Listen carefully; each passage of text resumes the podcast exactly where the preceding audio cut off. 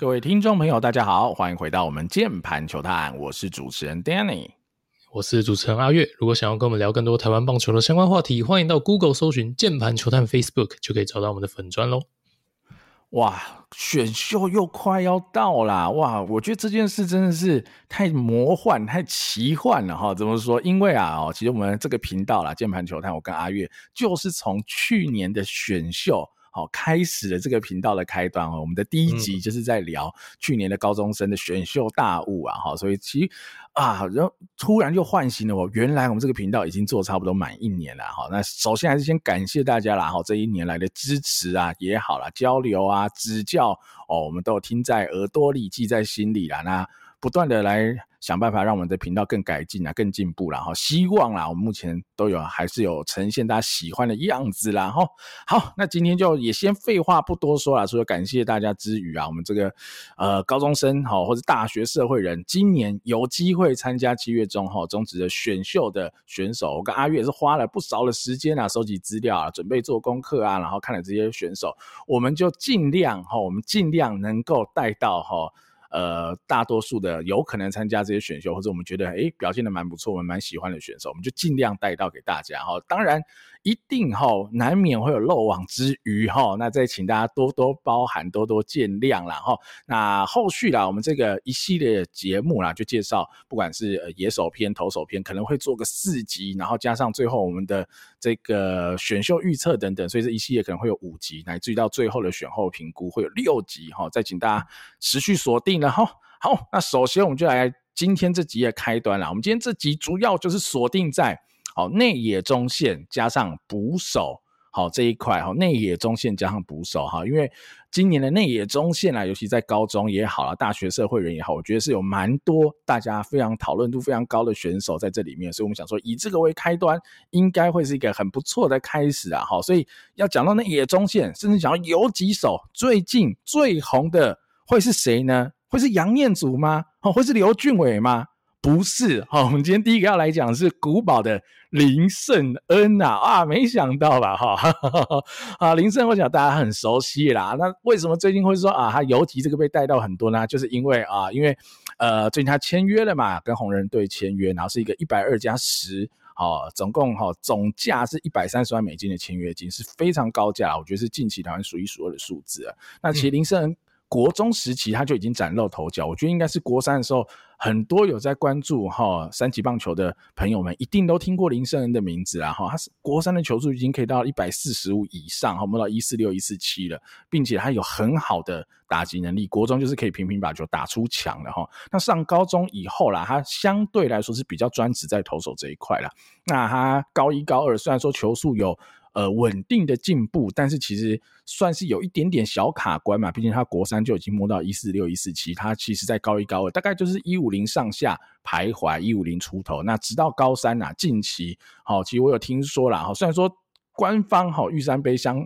或是其他杯赛的正式记录可能没有到那么快，但我听说啊，蛮多球探都有测到九十八迈，哦，就在近期上个月还有投到九十八迈的这个速度，那其实就是技惊四座了啦，他整体的。呃，投球能力是有所突破的。等下阿月可以补充一下啦，就是林胜恩这个相关投球突破的一些内容啦。他十八岁就能投到九十八，其实某个程度就有点像已经二十岁的刘志荣哈，我不知道还记得吗？因为他们的身材。呃，也是比较相像，也是运动能力非常好，甚至好刘志荣高中是游击手哈，大学才认真投球，投到出国哈。林森是有点颠倒哈，他是以投手为高中的主轴，结果现在签约了以后，红人队其实是想要培养他二刀流哈，不管是当游击手或是当中外野手哈，希望他朝二刀流发展，是很信任他的运动能力，也很相信他打击的天花板，然后所以。呃，现在我觉得是很期待啦，哈，林森可能哦，至少目前会是台湾第一个哈，以这种二刀流为标榜出国的选手。那不管他未来的定位啊，或者在内野中线，或者在外野的中外野，好，或者是认真投球，或是真的都能兼顾。我希望他能够把好投打的天花板都发挥到极致了，然后希望他能够成为一个呃非常成功的二刀流哈。虽然说哈，就像红人队的球探 Jamie 说的，不敢给他太大的压力啊，要他臂肩大骨哈，那真的是有难度。大骨根本就是外星人，但呃，希望他还是能够哈，林胜恩能够以二刀流的这样子的方式，能够闯荡美职成功了，一切顺利了哈。阿云你怎么看林胜恩呢？啊，恭喜林圣恩啊！哦，大家从小看到大，然后成功以那么高的签约金出国，相信大家都很替他高兴啊。那我觉得林胜恩真的是看他打球，就是生下来就是要吃打棒球这行饭的。那虽然说我们说必兼大股，台湾大股哈，这个当然有一点点哦，这个 给他压力。但说真的，如果以台湾所有的选手，如果真的要有那么一位是真的比较接近大股这种什么都会。什么托都是顶级的话，如果真的要抓一位出来最接近大股的选手，我想你除了回答林胜恩之外，我也不知道该回答谁了啦。齁，那不管是作为投手、野手，天赋都极高。投手大家都很熟悉了嘛。那我觉得他除了速度快之外，变化球、武器球随时拿得出手。重点是，我觉得很多人可能会忽略他的控球的能力。我觉得完全是超乎高中生的成熟。其实说真的，球速快的选手在现在的高中来讲，已经并不这么罕见了。但是能像林胜恩，总是能在不管什么状况上场，都能把球控制的这么完美，我相信这绝对是在高中是屈指可数的啦。哈，那当然会觉得说，OK，他身高可能是个小缺憾哦，因为他只有一百八十出头。那整个高中生涯呢，其实林胜恩都随着古堡的投手群啊，我们知道说古堡家商非常大量把他们的一个投手群或者选手群带到这个训练机构来做训练，那其实也有跟他们的一些教练聊到，那呃，包括因为林胜恩的机制真的太完美哦，所以我们这种遗嘱的霸咖哦，常常被教练拿着林胜恩的动作 要求说要学习他们这样子哦，就是说当然没办法说看光看着就学啦，只是说拿来作为这种所谓的完美机制的概念哦，让我们可以理解哦，其实林胜恩是一个非常完美的范例这样啊，所以。我觉得这个古堡这部分哦，那愿意这种，我觉得算是打破台湾传统这一种以学校为单位的这种训练模式，呃，更接近这种国外的这种运动科学这种训练的一个机制。我觉得它的成效绝对是相当成功的。然后，那林生恩也成功的出国了嘛？那。打击部分呢，其实这一次大家听到说啊，红人竟然是甚至可能比较把他当野手来看待，大家可能会小惊讶。其实我个人也是小惊讶哦，因为毕竟先听到他丢到九十八的消息，马上接着出国。好，那你当然会觉得说，好像投手这一块的天赋是进一步被认可，诶，结果没有。好，那我相信这红人队绝对是非常长久的追踪啦。其实我一直觉得林森恩的打击机制其实是有待磨练的，但在这样的状况之下，他能缴出完全不逊于他的这些哦怪物同才们的打击成绩，时常把球打出墙。高中生涯可能呃要分大量的时间去做投手的调整的状态之下。等于是兼职的当野手状态之下，他还是能缴出非常可怕的一个攻击数据。那我们可以看到说，你说速度的部分，大家都知道古堡的开路先锋第一快腿是邱心嘛，但是新闻也指出，邱心说古堡有一个人比他快，是谁呢？就是林胜恩呐、所以真的是每个拓都是顶级啊，台湾大股的美名，我觉得真的。不过分啦，所以其实被他当野手养成，如果他的机制能更更完美更稳定一些，后面这一大段都是他的成长空间。所以无论是这个投手还是野手，我觉得多方尝试绝对是好的。那在投打任何一端，我也都完全相信他绝对是有这个能力上到大联盟的。所以就祝福林胜恩喽。好。其实林胜恩算是特别嘉宾呐，哈，因为 应该是百分之一万不会参加 今年的中职选秀了啊，只是因为最近刚好这个话题很热了，然后林胜恩也是我跟阿月我们一直追了很久的选手了，所以我们想说当第一个啦，哈，反正他也是去美国要守游级了，对不对？放在里面我们来一起聊聊哈，那就让大家再感受一下林胜恩的强大了，然后。好，那接下来就是真的啦，哈，是真的要聊，真的真的，今年选秀池子里啊，可能会出现的选手，先从高中生开始啊，高中生的内野中线，呃，我先提这几个名字啦，哈，我觉得大家应该都很熟悉啊。第一个一定会提的就是古堡的刘俊伟嘛，哈，刘俊伟，呃，一直以来都是大家哈最被瞩目的对象，因为他的打击能力，呃，算是有目共睹嘛，哈。虽然说他今年因为超龄啊，没有办法打玉山杯，也没有办法打后续的 U 十八世界杯啦，但我觉得。呃，应该无损于大家对他的评价。他的棒子绝对是有水准的，因为他在呃木联的时候也是拿了打击奖嘛，他各个比赛其实都可以维持很好的 contact。那你可能比较有疑虑的是，去年啦，他打 U 十八的时候，这个攻守表现比较不在线。好，那可能也会是我的小疑虑啦，就是他的手背啊进了中职一军，到底能不能成为一个中职一军的？有几手呢？吼，这是我的小疑虑啦。不然以他目前的攻击能力，绝对是非常有魅力的啦。吼，那另外几位呢？吼，我觉得我们先提一个近期啦，我觉得非常突出，也被大家讨论是运动能力非常好，来自东体的杨念祖啦。吼，杨念祖一百八十公分，七十公斤，又投又打啦。吼，然后呃，我自己啊在看杨念祖，就是他的运动能力好，而且我觉得是好的惊人呐。因为他的这种好的惊人是怎么说？就是。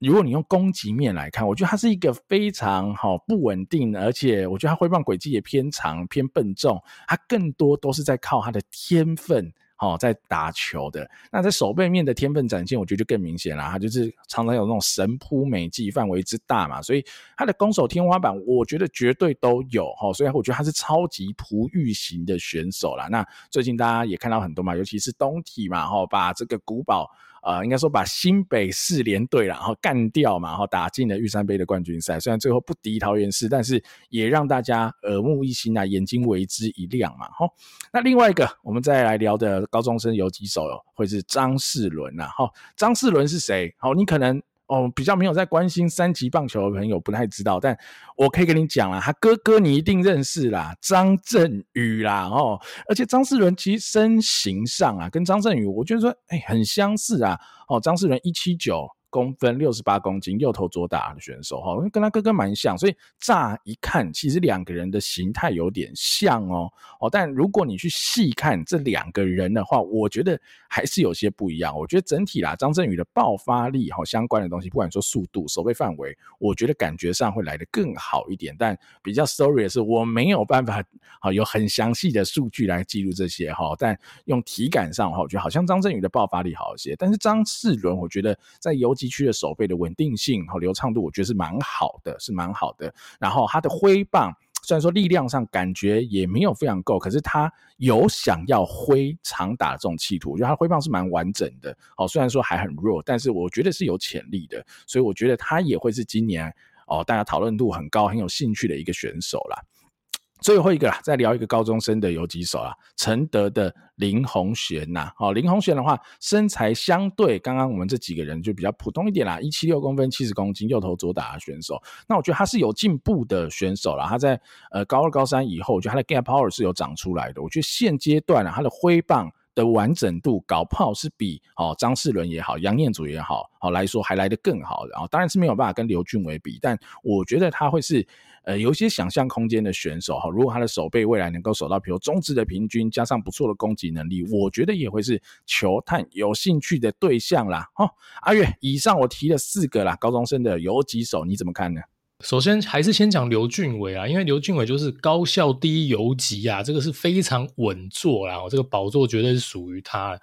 大家会讨论到是传球的部分哈，守备啊。比较不稳定一点，那那个 U 十八的时候真的蛮多传球失误，也让许多呢可能平常没有在关注刘俊伟的这个球迷朋友会觉得说，这个游击手是来乱的 哦。但其实他 U 十八我是觉得真的有一点点失常了哦。那呃再怎么说呢，有炮瓦的游击手再怎么样就是香啊。哦，而且刘俊伟不是普通的有炮瓦而已，他是时常可以把球拿木棒干出墙外的这一种。在所有的一个野手里面，也是顶尖的 power，而且他是可以守游击的。那我相信大家就可以理解他的评价如此之高是所为何来。而且我觉得他高三呢，守备啊，至少我觉得在看这个转播上的感受啦，我觉得稳定性是有进步的。呃，可能不能去期待刘俊伟是那一种游击区的那种天生好手，球感超好，像是林子伟当年一样，我这样子非常潇洒，怎么捞怎么有哦。但是我觉得他至少在青棒的这个阶段是个 OK 的游击手啦。虽然说 U 十八其实是比较不稳定一点，那进职棒之后，他守游击能守的怎么样？我觉得守是一定能守，那是不是能让他的手套至少是？不要去拖累他的其他部分的贡献，这个我会觉得是他的一个一个课题。然后，那可能刘俊伟对他的期待比较不会是那一种呃金手套的潜力，就比较真的比较不是这一类型的新秀啊。但就算哦，他的游击如果未来在职业的这个手套评价，假设真的不是太好的话，光他这一支棒子的潜力，我觉得也绝对是够了哦，因为真的够好。那除了 contact 有之外，哦，game power 也绝对是在线的。然后这个光是木棒联赛啊，打击打点双冠王，而且领先第二名一成多啊，他一个人在五成多哈。在玉山顶上看着下面的所有人，好，那我觉得他绝对不会掉出第一轮之外啦。剩下提到这几位，刚刚 Danny 一次讲了三位高中的游击手嘛，呃，我其实对杨念祖非常的有兴趣，因为我觉得他的想象空间真的超大。看他的打击哦，我我自己的感受啦，我觉得他的打击机制不同位置。他似乎呢是随心所欲的用不同的机制去面对这些不同的一个来球，让我一种感觉，反正他就是想办法把球棒挥出去打到球就对了。有时候呢，我觉得他根本就是用手在硬扛哦，有时候又有非常漂亮、非常现代的由下半身启动带领整个呃上半身旋转的这一种呃动力链的机制，有时候又呈现得非常好。但无论如何啦，哦，他的 game power 已经展现出来了。他打得出全垒打，而且不是一两只而已哈。以他的打击机制的不稳定性，他能做到这件事情，表示他天花板的上限真的非常非常的高。再加上他那个绝对是顶尖的运动能力，我觉得他的机制未来哦，随着年纪的成长，如果能更稳定，我还是还蛮看好他的。那另外就是刚刚 Daniel 提到张世伦嘛，美和的选手，看了一下张世伦，其实我觉得他非常的有趣。我同意哦，他的挥棒超级有企图心，这个企图心展现在不只是你看他就是。挥得非常的完整，非常的大力之外，其实你从他的打击准备动作就看得出来，他的球棒往后在准备阶段往后拉，我们讲说这种 load 的幅度很大哦。他启动的时候，球棒是握在非常后上方的位置哦，这绝对不是一个鸟碰或是枪的打法，完全显示了他的长打气度，他留了非常大一段他的球棒的加速空间。哦，那只是说啦，哦，他现在的这个机制也没有那么的稳定哦，他这个往后拉的时间蛮早的，但是他的其实实际上着地开始旋转的时候，手的位置已经掉下来了，有一点点前面是虚张声势，但最后实际上他还是掉下来再打，比较可惜，就没有办法发挥他这么具有野心的准备动作。但是光就他愿意这么打，又是个游击手，我觉得他就绝对是一块璞玉。好了，那还有一个刚刚中线没有聊到人啊，因为他主要是守二垒啦，所以我刚刚就没有放在游击这几位一起来聊了哈，就是东体的杜宇峰啦。哈，杜宇峰，我觉得大家如果哈最近有看玉山杯，应该也有看到他的表现啦。他虽然身材不算突出啦，哈，身高一七五，体重六十七，又投又打的选手，主要是守二垒。那他是东体的队长啦，那也有不错的运动能力啊，我觉得有很不错的运动能力。我觉得他在场上是非常灵活耀眼的球员啦，就是你要看这比赛，你一定会被他。好，带着吸引走了，因为他他打球是灵活、好看、有趣的哈。他的攻击面的话，我觉得他 contact 是很不错啦，整体的挥棒我觉得是简洁有力。好像偶尔我觉得还是有一些小缺点，会去碰球啦。哈，但整体上来说，我觉得他会是一个 contact 蛮好的选手。那他速度也好啊，手背范围也很不错哈。我觉得整体上上来说，他会是一个。呃，蛮有趣，甚至是蛮好的哈，在今年的池子里一个二垒的人选。那至于他能不能守游击哈，其实我跟阿月有在讨论啊，我们不太确定哦，是因为杨念祖哈太鬼了哈，把这个位置卡住了，还是杜宇峰真的没办法去守游击？因为实在呃看的不够多，没办法往下断定啊。但我觉得他会是一个蛮有趣的选手，我会想到了啊，如果看到杜宇峰，我自己的呃联想到的模板会有一点像是张仁伟。这样子的感觉，那当然张仁伟在高中就守了大量的游击，那杜宇峰是还没有机会去证明这件事。但如果哈看了更多的哈各队职棒的球探，有去呃看出一些端倪，如果觉得杜宇峰是有机会去挑战游击的，那我觉得杜宇峰是完全不会比刚刚聊到的那几位差了哈。阿云怎么看杜宇峰呢？哇，其实我非常喜欢杜宇峰啊哈，那杜宇峰是东体的开路先锋啦，然后比较后面的比赛被拉到一棒这样子，我觉得他挥棒真的很不错诶，而且他也有速度。他的挥棒，我觉得比起前面这几位游击手，我可能会更喜欢他。哦，那前半段的这一个准备动作，哦，这个 load 非常的完整，而且他也挥得超级有企图心哦，也是那种想要把球直接干爆的这一种这种概念。而且他是个开路先锋，那当然，呃，球队也愿意让他这样子打，我觉得对球员的养成是不错的。手背跑垒也都是他的算是强项啊。那加上他这个打击动作，我觉得超级有天花板，而且他现在就已经打得出全垒打，且呢，对上这一些古堡的强投，他都能敲安打。所以他是不怕这些非常顶级的投手，我觉得这是也是呃证明了他在打击能力上其实真的是有点东西的。那也看了一下他的访问哦，那这个东体的教练也称赞他哦，他是非常有领袖气质的一位选手。所以综合以上呢，我觉得他真的是一块非常非常好的璞玉位置，就算被定位在二垒，我觉得他也是非常有未来性的一位选手啦。所以我自己觉得呢，如果要我选一位。今年的选秀黑马，我可能会觉得可能是杜宇峰。好，那高中生聊到一个段落，我们来补充一下，其实大学生好，或是大学社会人啊，好，我觉得还是有几位大家讨论度也蛮高，也蛮不错的内野中线啦。好，我们来聊一下啦。第一个先来聊一下啦，文化的杨祥和啦。杨祥和，我觉得。呃，乡民们然后应该是聊他聊最多了。他目前二十岁啊，身高一七八，体重七十公斤，右投右打的选手哈。那他就是文化大学的主战游击手哈。去年好选秀的时候好，那时候大家在聊的是季庆然嘛哈。反正文化的选手。我觉得应该都会是大家非常好有兴趣的对象。那今年的话，就是在聊呃杨祥和了啦哈。那杨祥和的部分，我觉得啦，我自己觉得他是一个守优于攻的选手。如果简单来一言以蔽之的话，哦，你看一些影片，我觉得他接球的手感是非常不错的。好，比起去年的季庆然嘛，哦季庆然那时候我们是蛮担心相关守备的东西嘛，我们一直以来都蛮担心季庆然的守备。那他目前的确也守得不太好啦，甚至他目前也比较少去守游击了，可能是守三垒或二垒。好，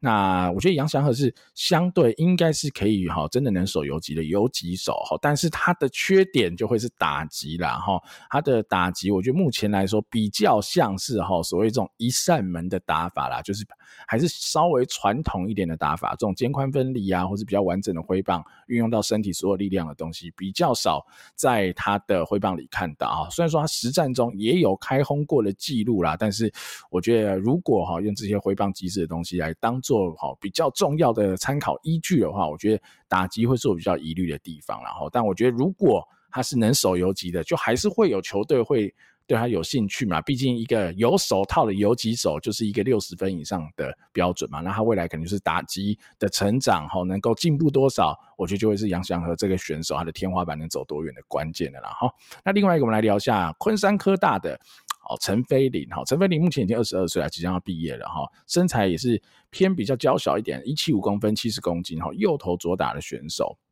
那我觉得他也是很多人在聊的对象了。我觉得他的模板上啊，会可能比较像是池恩琪啊。好，最近大家应该看蛮多池恩琪的比赛，就是身材不算特别突出啊，那就是这种左打腿哥。哦的这种定位概念，那他实战中是有更多 gap power 的产出。我觉得他的挥棒可能啊，哈，可能比池恩起来再更好一点点，然后可能，但是整体运动能力或许池恩齐还是比较好哈。但这个东西，陈飞林的打击，他的挥棒能否在职棒场上兑现？当然，我觉得还是有疑虑啦哈。所以这个部分的话，也让大家参考一下。我觉得陈飞林是一个呃特点特色会跟刚刚我们聊到杨祥和是不太一样的一个人选。我觉得应该也会有球队对这类型的选手蛮有兴趣的。好，接下来我们再聊一个啦，哈，台体大的陈志军呐，哈，今年也是二十二岁，即将要毕业了，哈，身高一七八，体重八十五公斤呐，右投右打的选手，哈，陈志军，好，要先聊到了，哈，象迷，哈，应该要更熟悉这位选手，因为去年选秀嘛，哈，中信选的陈伯君呐。他哥哥啦，哈，他们是双胞胎兄弟，都是平镇毕业的。那其实高中时候啦，陈志军大多时候都打垒棒组啦，但其实那时候哈，所以那时候，所以你看多少年前，可能四五年前，阿月就已经跟我提过这个人啊，所以大家可以请阿月分享一下哈。阿月是很喜欢他的挥棒的哈，但那时候陈志军就是打垒棒主嘛，所以他要出来选，我觉得。在球探间的能见度也没那么高。那他经过了大学四年的洗礼以后啦，我觉得他近期的打击表现依旧非常出色啦。那呃，就后续就看看了，他可能就是比较类似哈攻优于守哈这样子类型的游击手啦哈。那最后一个再补充一个啦哈，他就是社会人了啦。好，虽然说年纪还很轻，十九岁而已，但呃，可能今年也会出来选是台电的郑俊伟啦。好，郑俊伟哈，如果去年有看。呃，U 十八世界杯的话，那应该就很熟悉嘛。好，在黄永传哈的呃调子不正哈，状态不佳的时候哈，这时候郑俊伟是完全跳了出来哇！他去年可是选秀落选之人哦，他跳出来顶上了这个二垒的位置，不管是攻或是守，其实都有蛮好的表现。哇，那时候我觉得是呃吓到了，我觉得我至少我是吓到，我相信很多球探也是吓到了哈，但。这个我觉得就是有趣啦，哈，在这种 U 十八的备赛期间、集训期间，其实是很多这种高中选手大幅度成长、进步的地方、进步的时候。比如说，我们聊到之前的，像是林伯俊，好了，他在。去年的备赛之前，他可能球速也才一四五左右，但是他在集训完以后，哇，他是可以摸到一五零，现在可以投到一五零以上。所以在高中选手啦这段时间，比如十七、十八岁哈，任何一个月、两个月都有可能有长足的进步。那郑俊伟在去年的 U 十八世界杯打得这么好以后哈，虽然说落选了嘛哈，他可能也不想要用自培的身份啊，因为自培。火亏嘛，没有签约金啊之类的哈，所以他就先到了业余台电队这边去打了一年。那今年可能会再出来选，我们也可以来聊聊看。好，郑俊伟如果加入今年的这个池子里会怎么样哈？阿月你怎么看呢？我刚提到这几位大学社会人的内野中线，呃，我倒觉得杨祥和的打击是是有机会长出来的哈，我觉得是有机会的，因为我自己看了一下，确实他有一些打击。他的这个姿势是比较不稳定的，但是我自己也有看到几个呃挥棒，我觉得是还 OK 的啦。哈，我觉得他的机制，如果说他能把他那个最完美的那个机制发挥出来的话，我觉得是 OK 的哈。那他在投手丘上是有丢到一四五啊，所以这个手游级的话，卡达应该会是他的优势。然后他以前在高中的话，也是以投手身份出赛蛮多的。那昆山的这个陈飞林呢？他真的蛮有速度的，那他现在的挥棒，我觉得比起高中是进步的非常多啦。我认为哈，他高中的话，嗯，基本上就是一个非常传统哦，非常靠着这种手部的这个挥棒动作。那现在我觉得，但还是比较偏枪啊的这一种比较求 contact 的打法，但至少整体的一个机制跟这个还有旋转的顺序性，是比起高中。啊，进步了真的很多啊！当然，陈飞林是有他的魅力啦，因为毕竟有速度的这个拓。那陈志军的话，因为他当时在女棒组，然后的其实后来在一军也没有拿到什么位置，好像也真的不大能怪他，因为平镇的内野太鬼了。他学长那一届呢，是大名鼎鼎的江坤宇跟林靖凯，他应该是他同学吧？哦，可能有刘基宏。哦，这种怪物，刘基勇在高中也是手游击，然后呢，学弟有李浩宇，哦，这个我觉得被压缩，好像也不太能怪他了。那后来就去念大学了，然后我后来也有追他的新闻啊，然后也发现说，哦，他曾一度是想要去出国去念书拿学位，对于要不要未来走棒球路，似乎是有在考虑的，但好像因为疫情的关系，这个就没有成型了，也蛮可惜的，所以就回到这个台体了。那永田萨太郎呃，蛮有名的，大家知道，现在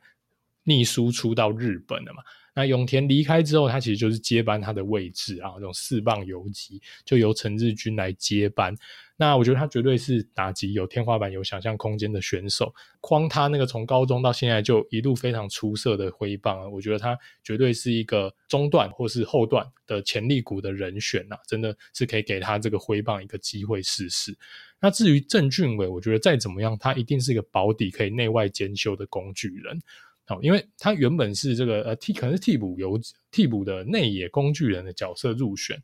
那那时候在 U 十八的时候，外野手有一些伤病的状况，诶，郑俊伟竟然还去顶了外野，还有飞扑的美技。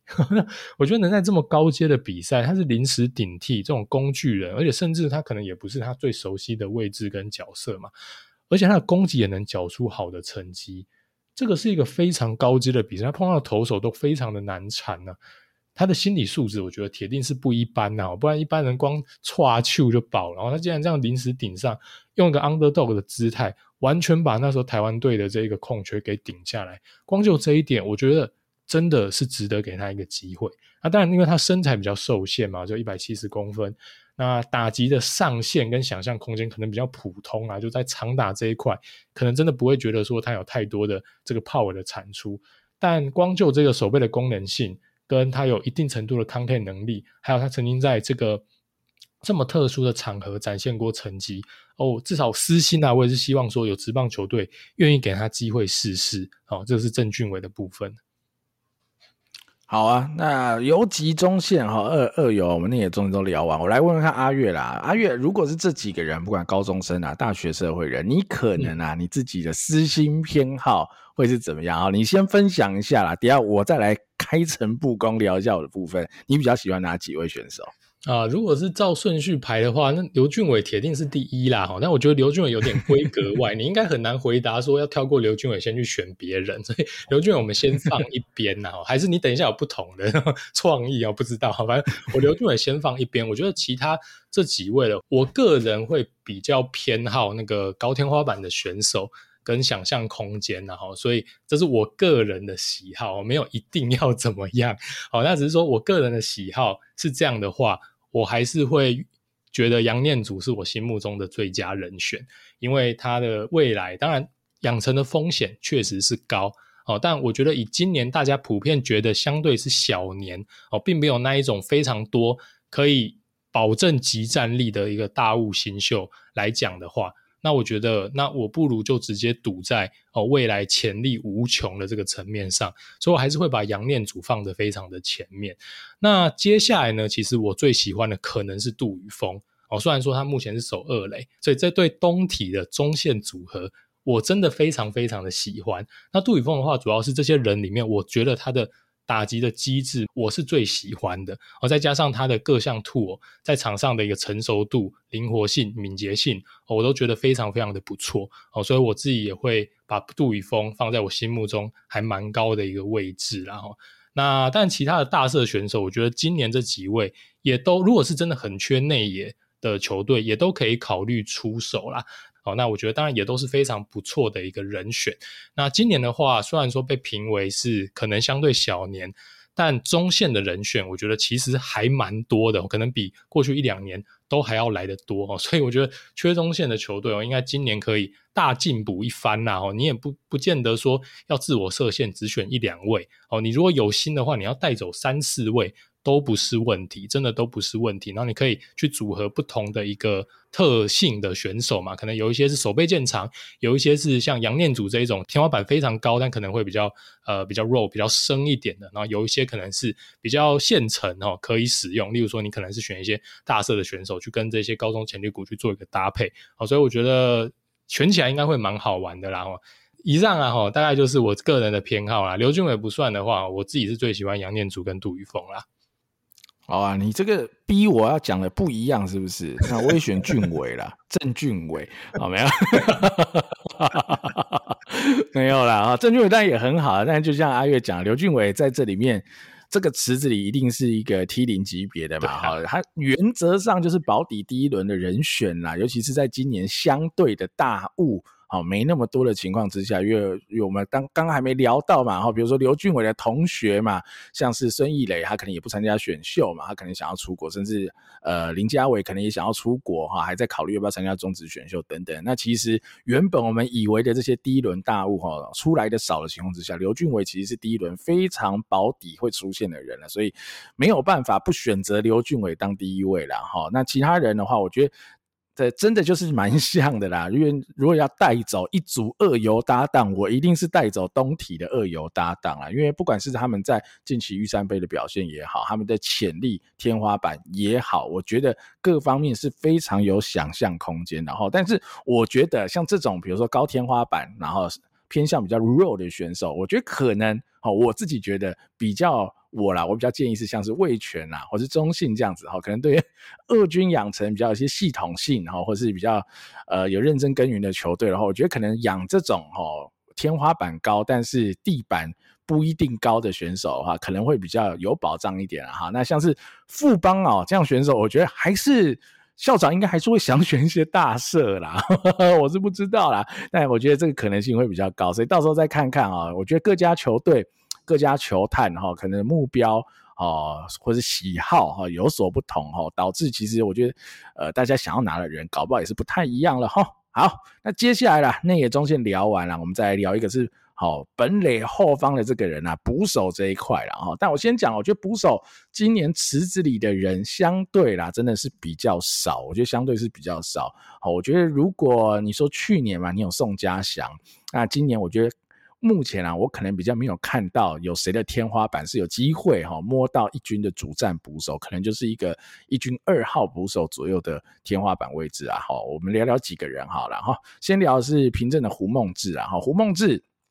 这个身高啊，迷你啊，可爱，所以我觉得大家如果有不小心看到一下平镇的比赛，一定会对胡梦志有些印象啊。身高才多少？一六二啦，哈，体重六十公斤啊，所以你可能马上就会联想到的是，比如说严红军呐，哈，毛英杰啦，甚至小叮当啦，哈，刘时豪这些选手啦，哈。但我觉得啦，以这些同类型的比较来说，我觉得呃，胡梦志应该啦，哈，未来的天花板应该会比哈严红军跟毛英杰都来得再更好一些啦，都会来得再更好一些。那但即便是会更好一些，但说真的，身材受限哈，还是会是一个硬伤啦，会是一个。呃，无法突破的天花板，我觉得这是当然比较可惜。啊他在攻击层面上的输出，你可能就很难想象他有多好的长打能力输出了，所以他的天花板会相对受限啊。但我觉得。如果你的预期啊，他会是一个守优于攻哈哦，在本垒后方非常稳定的一个捕手，来当个二号捕手的概念，来跟你的主战捕手做一个轮替。那真的有人受伤，他就算是好多蹲几场，你也不会担心的话，我觉得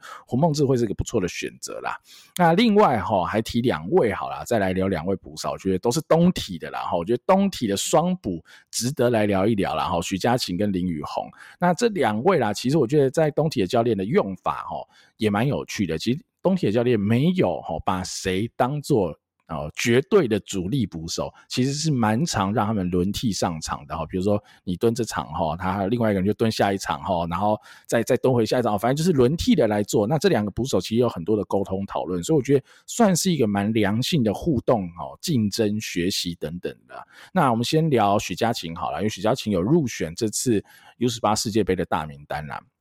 那他主要啦，我觉得如果大家有看近期的玉山杯，他就是哈台东县四强打赢新北的先发捕手啦哈，所以光这个名号亮到这里，你可能就会觉得哦有料有料然后，但他的体型哦蛮可爱的啦哈，一七一公分，九十公斤啊，又投又打的捕手，所以身材上是略显笨重啦。不过当然这就是一个 trade off 嘛，他也换来了不错的 raw power，所以我觉得他会是蛮有趣的，有一些。长打哈，如果进未来一军哈，中职一军会有一些 gap power，甚至他可能会有一些 game power 的产出。但是这样子的体型能不能长期蹲，然后蹲捕的灵活度能不能再增加，好，乃至于到他整体的挡球、横移等等的，我觉得会是他未来比较被担心的。一些小地方了哈，那另外一位林宇宏的话，就跟他是蛮互补，然后跟许佳琪是蛮互补了，他就是防守端我觉得相对是更好的，然后有我觉得有蛮好的阻杀能力哈。看到一些影片啊，他整体的 pop time 就是他从接到球到出手传二垒这个的时间哦，我觉得是蛮短的，我觉得是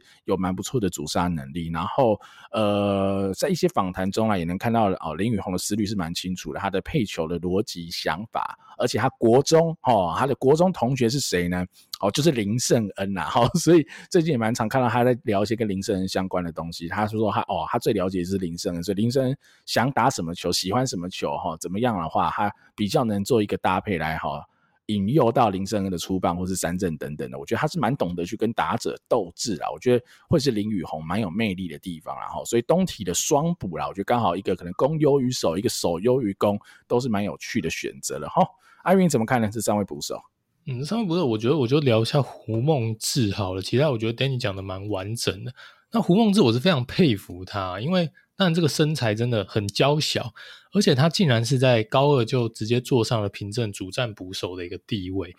那其实我觉得这件事情它代表了很多讯息，因为如果他今天是一个其他的并不是这么强豪的球队的话，我觉得还蛮可以想象。但平镇是什么球队？平镇是吸纳的这个。全天下的这个青少棒精英哦，在这样的状态之下，那胡梦志顶着这样的身材，是卡死死的卡住主力。我觉得光这件事情，你就可以见，就可以知道他的基本功的扎实度哦。其实攻守一定都要有一定的水准啦，那去克服他这种先天的劣势，我觉得蛮励志的。坦白讲是这样子。